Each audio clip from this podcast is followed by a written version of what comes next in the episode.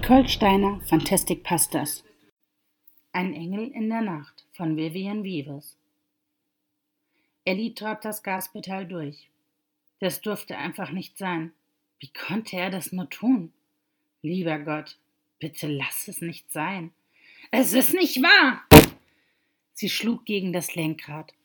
Sie wischte sich die Tränen mit dem Handrücken aus den Augen. Ihr Herz raste, ihr Körper wurde von Schluchzern durchgeschüttelt. Die Lichter, die ihr auf der Landstraße entgegenkamen, blendeten sie. Es begann zu regnen. Er hatte sie verlassen und sagte es ihr so nebenbei, als würden sie über die Einkaufsliste reden.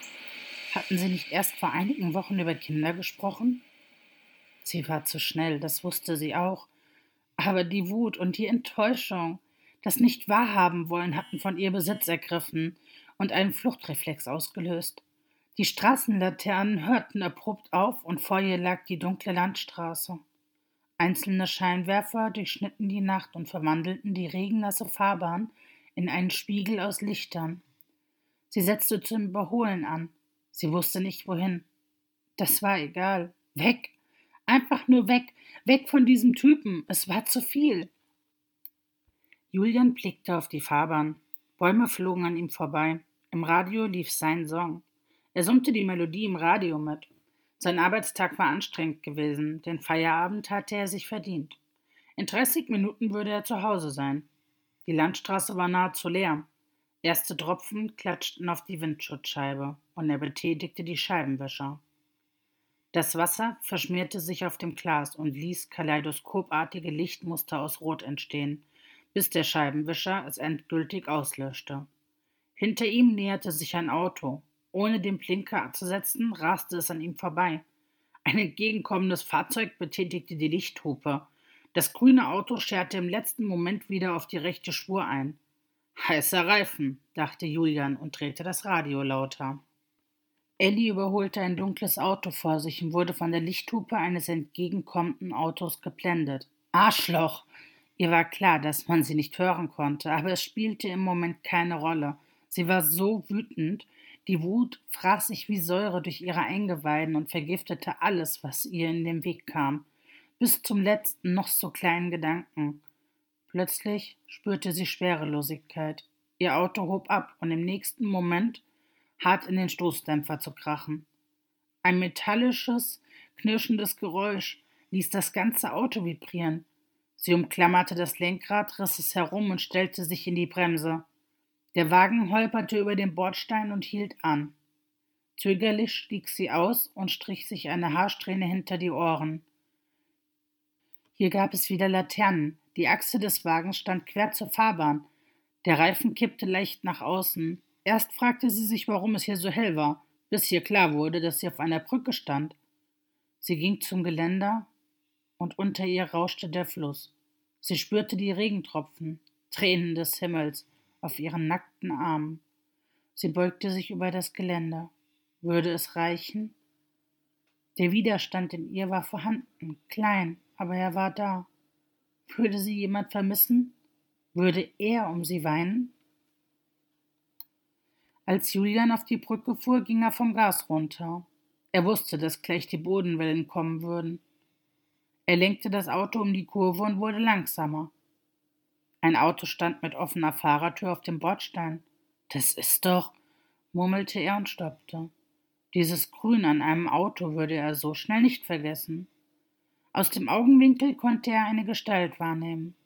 Die Frau lehnte sich weit über das Geländer. Er hielt an und sprang aus dem Auto. Hey, du! Er winkte ihr zu. Geh weg! Ich glaube, das ist keine gute Idee. Du siehst aus, als wenn du nicht allein sein wolltest. Doch will ich, antwortet die Frau. Ihre Augen waren rot vom Weinen. Mit ihren Armen hatte sie ihren Körper umschlungen. Julian öffnete den Schirm und hielt ihn über sie, damit wir nicht allzu nass werden. Wieso gehst du nicht einfach? Ich weiß nicht. Vielleicht, weil ich glaube, dass du nicht allein sein solltest? Hier draußen, an einer Brücke? Total mit den Nerven am Ende? Und Autofahren ist in deinem Zustand auch nicht so gesund.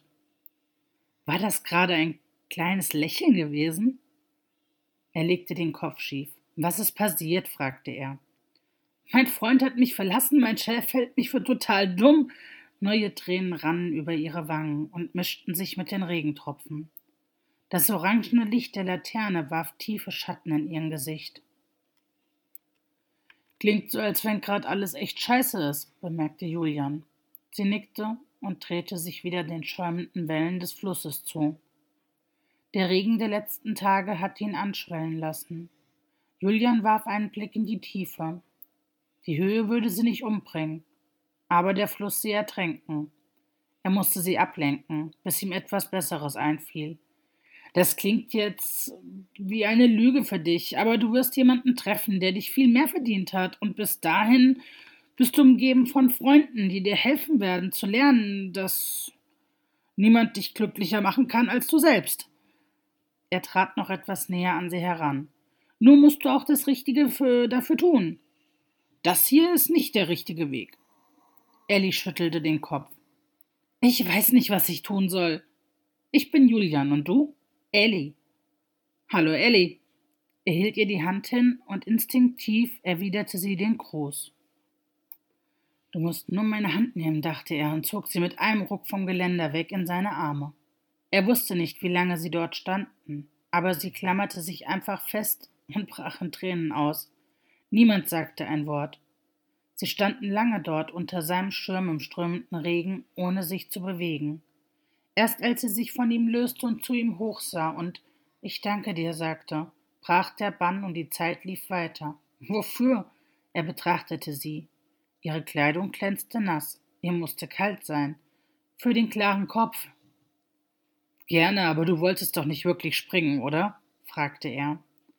Ellie blieb ihm die Antwort schuldig. Sie hätte sie ihm nicht geben können, weil sie es schlicht nicht wusste. Ich schlage vor, wir rufen einen Pannendienst für dein Auto und ich fahre dich, wohin du willst. Julian wies zu seinem Auto. Und wann kam der Pannendienst, Papa? fragte Damien und sprang im Wohnzimmer auf und ab. Julian winkte den Zehnjährigen zu sich heran. Er hat sich echt Zeit gelassen, antwortete Julian und sah zu Ellie herüber.